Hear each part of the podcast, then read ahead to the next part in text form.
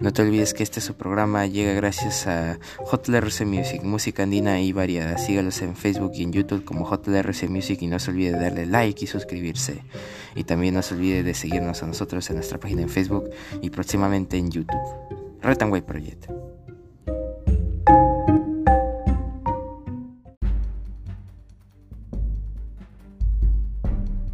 Muy buenas a todos, bienvenidos a este su programa Red and White Project, pero de cabeza barra invasión. El día de hoy, 18 de marzo del 2022, estas son las principales portadas de los diarios de nuestra nación. En portada del diario La República, fallo de lesa humanidad. Tribunal Constitucional avala ilegal liberación de Alberto Fujimori. Magistrados Blum, Sardón y Ferrero, con el voto dirimente de este último, anularon fallo de la Corte Suprema que dejaba sin efecto el indulto otorgado por Kuczynski a favor del ex, dictador y le restituye este beneficio. Tributos Ledesma, Espinosa, Saldaña y Miranda, que votaron en contra, estimaron que el Poder Judicial actuó de acuerdo a las atribuciones cuando anuló el indulto y que las sentencias judiciales deben cumplirse sin distinción. También informa, vamos a tratar de revertir este fallo indignante, asegura Juan Carrasco, viceministro de Justicia. Y familiares de las víctimas acudirán a la corte del IDH.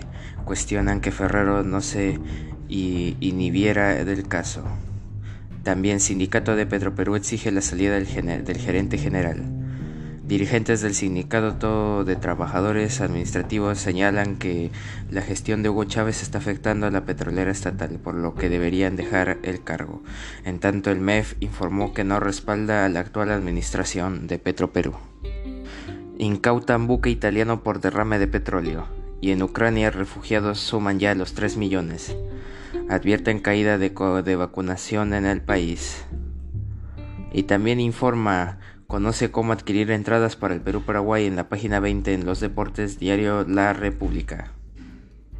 Y en portada del diario El Comercio, Tribunal Constitucional libera a Fujimori, la noticia del día, ¿no? Veredicto. Organismo dejó sin efecto sentencia que había anulado el indulto al exmandatario Kuczynski. Se lo otorgó en la Navidad del 2017, que otorgó en la Navidad del 2017. Pero luego la Corte Suprema dictaminó que retornase a prisión clave. Augusto Ferrero, presidente del Tribunal Constitucional, usó su, voto, dirimente a favor y estuvieron en él José Sardón y Ernesto Blum. En contra, Eloy Espinosa Saldaña, Mariela Ledesma y Manuel Miranda. Argumento. Ferrero señala que se afectaron derechos fundamentales de Fujimori. Indica que se cierra la jurisdicción nacional y que ningún recurso puede revertir los hechos, pero pero que se podría activar vía supranacional. Su caso llegó al TC por un habeas corpus que se interpuso a fines del 2020. Decisión polariza otra vez al país.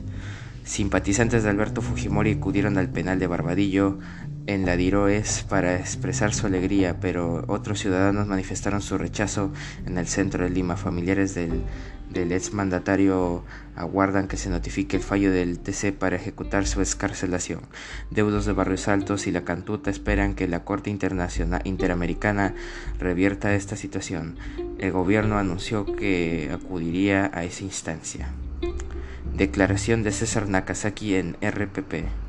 Castillo pidió a López que le transmita a Pacheco un mensaje de tranquilidad versión. Abogado afirma que el jefe de Estado llamó a Lovista para que intercediera para que intercediera con el secretario de Palacio, pues estaban distanciados. Las Bambas y Southern, mineras que producen el 29% del cobre, enfrentan bloqueos y paros. Polémico nombramiento. Daniel Salaverry será consejero del despacho presidencial cercanías. Titular del Congreso, ha estado varias veces en Palacio, fue nombrado a la cabeza de Perú Petro sin cumplir requisitos y debió dimitir. Diario El Comercio y en portada del diario Deport, su diario de deportes, con todos sus cracks. Faltan solo seis días, seis días señores. Salió la lista de convocados de Uruguay y el DT Diego Alonso llamó a lo mejor que tiene con Suárez, Cavani y Godín a la cabeza. En tanto, hoy llega Cueva para integrarse, eh, para integrarse a la Cele y el fin de semana lo harán la Padula y los demás bravos. Avanzó a cuartos de Europa League. Barça ganó y sigue en alza.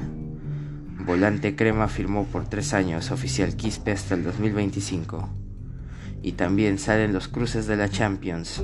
Uno será el campeón de Europa, página 12 y 13 para los detalles. Diario de Porra. Y en portada del diario La gestión consumo de las familias se debilita durante verano. Y en portada del diario Perú 21, otra vez al ritmo del chino, el Perú tiene problemas más urgentes.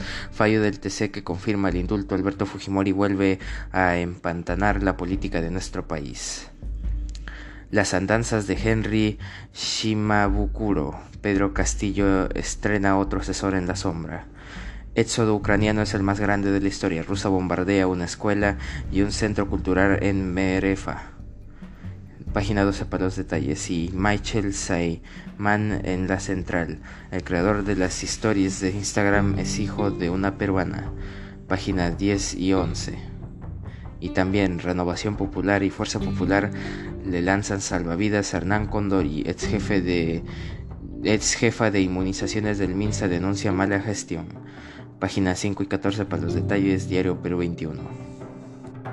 Y en portada del diario Correo, Tribunal Constitucional restituye indulto otorgado por Kuczynski, Fujimori libre, con el voto dirimente del presidente del TC, Augusto Ferrero Costa, máximo intérprete de la Carta Magna, considera inconstitucional la anulación por parte del Poder Judicial en diversas instancias de la decisión de PPK del 24 de diciembre de 2017. Víctimas recurrirían a la Corte IDH. También César Nakazaki asegura que Pedro Castillo llamó por teléfono a Caredín López, página 5 para los detalles. Gobierno aclara, de, digo, gobierno declara retamas en emergencia, página 10. Se desploman cifras de vacunación durante marzo, página 7 para los detalles. Diario Correo. Y un día como hoy, 18 de marzo, es el 77 día del año del calendario gregoriano, el que todos conocemos, el que todos usamos, y en el año 37 el Senado romano proclama a Calígula como emperador de Roma. En el año 1876 en Lima, Perú, se funda la Escuela Especial de Ingenieros de Construcciones Civiles y de Minas, conocida tradicionalmente como Escuela de Ingenieros, actual la famosísima UNI, la Universidad Nacional de Ingeniería. En el año 1953, en el oeste de Turquía, un terremoto mata a 250 personas.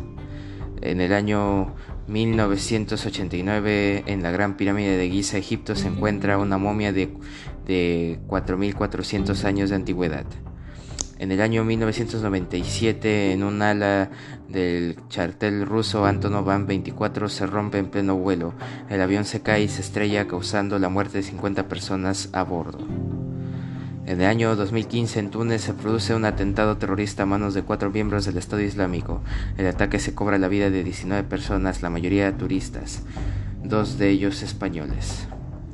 En el año 2020 la la Unión Europea de Radiodifusión anuncia la cancelación del Festival de la Canción Eurovisión 2020 debido a la pandemia del COVID-19. Esta supone la primera vez que este festival no se realiza tras 64 años de celebrarse ininterrumpidamente. Y en 2022 Alberto Fernández, presidente de Argentina, da inicio a la guerra contra la inflación. Sí, claro. Un día como hoy, 18 de marzo y actualmente el dólar cotiza 3.74 soles peruanos y el Bitcoin cotiza 40.541.70 dólares estadounidenses, un solo Bitcoin. Y eso ha sido todo por hoy. Te invito a seguir nuestra página en Facebook de Retaway Project y de nuestro colaborador JL Rosa Music y a seguir escuchando nuestros episodios de lunes a viernes, semana tras semana. Eso ha sido todo por hoy. Retaway Project, cambio fuera.